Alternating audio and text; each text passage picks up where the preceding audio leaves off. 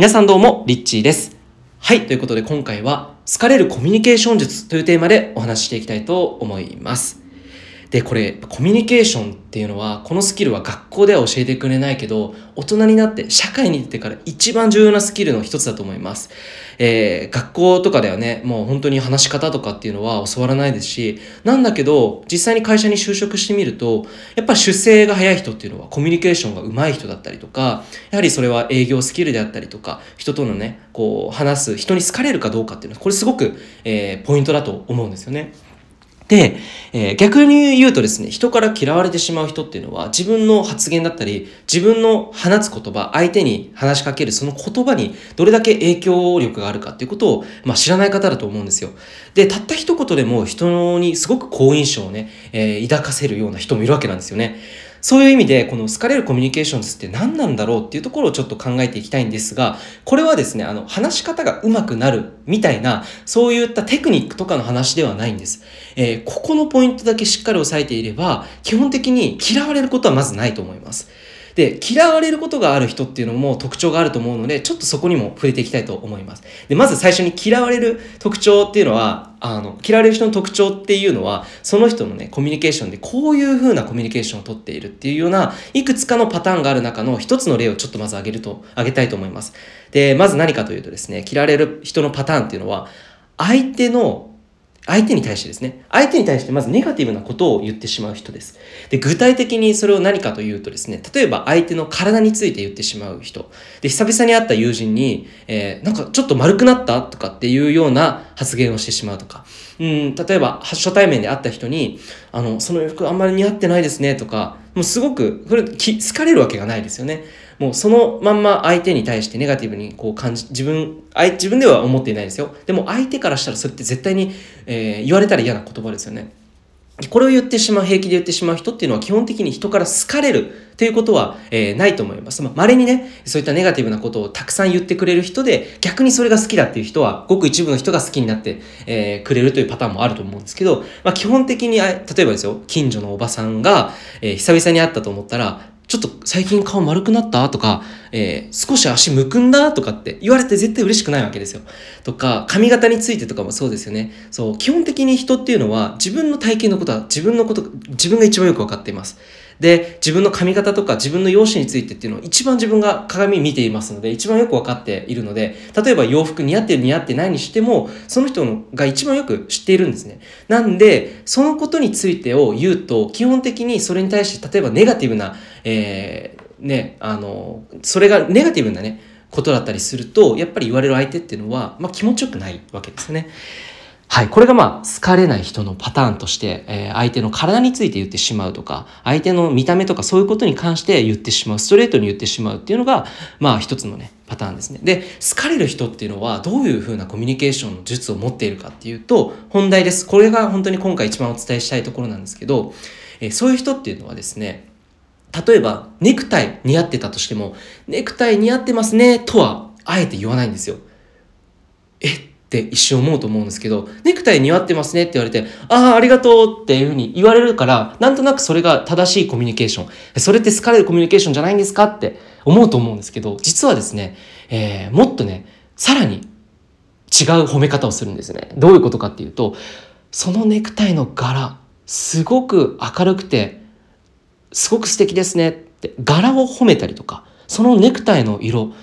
なんかこう渋くてかっこいいですねとかそういうふうにそのもの自体を褒めるわけなんですその人にが似合ってるかどうかよりもそのものを褒めたりそのそれものそのものがそれいいですねとかいうふうに、えー言うわけなんですよね。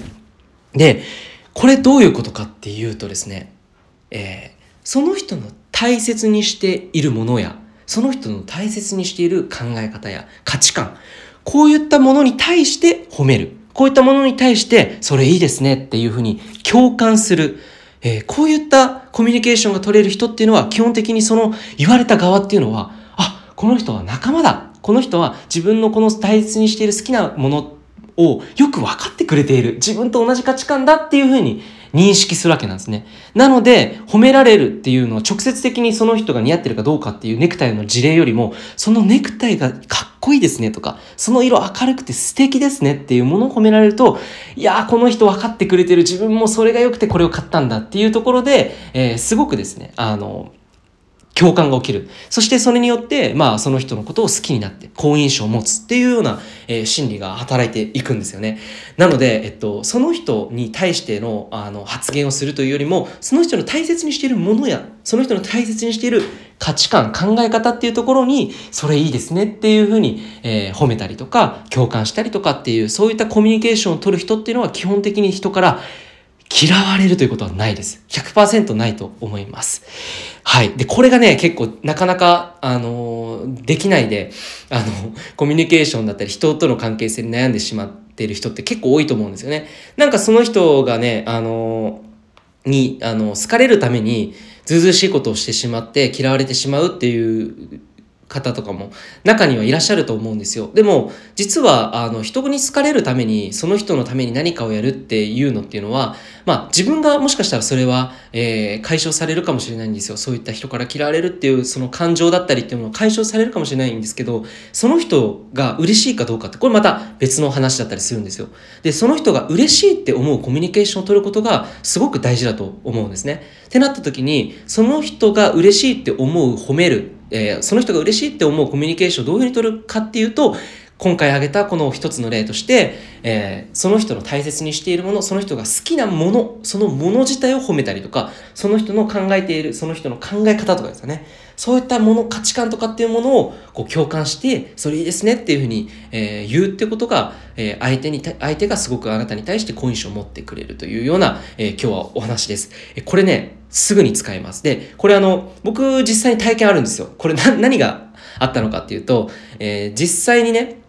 髪型、うん、髪型を褒められた時に、その髪色ハイライトすっごいかっこいいねって言われた方が、その髪型前よりもいいねって言われるよりも嬉しかったんですよね。で、似合ってるかどうかっていうのは本人がよく知っていると思うんですよ。で、むくんで、顔がむくんでいるかむくんでいないか、その人本人が一番よく自分のこと分かってるので、そう、だから、その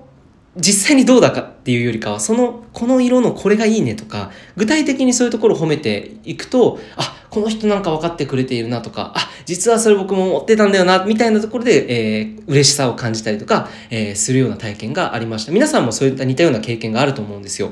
あとは、子供の時に、そう、親がね、例えば自分の大事にしているおもちゃを大事にしてくれたりとか、自分の大事にしているキャラクターに共感してくれるコミュニケーション。うん、これかっこいいね、ウルトラマンとか、例えばですよ。ウルトラマンって人に優しくできてかっこいいよねっていうふうに声をかけてくれたら、やっぱり子供は嬉しいわけなんですよね。子供ながらにしても、あ、この親は分かってくれてる。お母さんお父さんって僕の大事にしているものを本当に共感してくれているんだなっていうふうに感じるわけですよ。要は仲間だっていうふうに感じて、この人には自分の大事なものをこう大切にしてもらえるんだなっていうような安心感を与えることが、えー、できるわけなんですよね。なので、えー、初めて会う初対面の人に対してもこれは同じことが言えると思います。初対面であ初めて会う人に対して、その人が大事にしているものは何なんだろうか、その人が大切にしている価値観が何なんだろうかっていうところを逆に先に知っておいて、そして初めて会った時にプレゼントをしてみるとか、初めて会った時にその人のその例えばその人がファッションを大事にしているという人であればそのファッションが似合っているかどうかっていうのはその人がよく知っているのでそのファッションのその服のその柄そのものを褒めてみるとかいいですねとかかっこいいですねとかすっごい可愛いですねっていうふうにそのそれをちゃんと言葉にしてみることによって相手は絶対に嫌な気持ちにはならないと思いますむしろ、えー、この人なんか分かってくれているなって私と同じ価値観なのかなってえー、いうふうに心を開いてくれて、後のコミュニケーションもね、すごく弾んでいくと思います。ぜひ、えー、これは、あの、好かれるコミュニケーション術、まあ、あの、誰にでもできることだと思うんですよ。ただ、これ本当思ってないことをね、無理やりなんかこう、口を固くしながら言うのはまたこれ違うと思うので、逆に言うともっと大事なのは相手の好きなものだったり、相手の価値観っていうものを自分がどれだけそれに心を開くかっていうような、この姿勢そのものがもっと大事だと思います。そういうふうにこう視野を広げて、世界観を広げていけば、いろんな人と、えー、いろんな共感が起きて、いろんなものをですね、より楽しく、面白く、えー、見ることができると思いますし、それによって自分の世界っていうのはどんどん広がっていくのかなというふうに思います。そこの方がもっと価値があると思います。テクニックよりも、そのあり方ですね。はい、今日は、えー、今日は好かれるコミュニケーション術というテーマでお話をしてきましたが、いかがでしょうか？ということで、リッチーでした。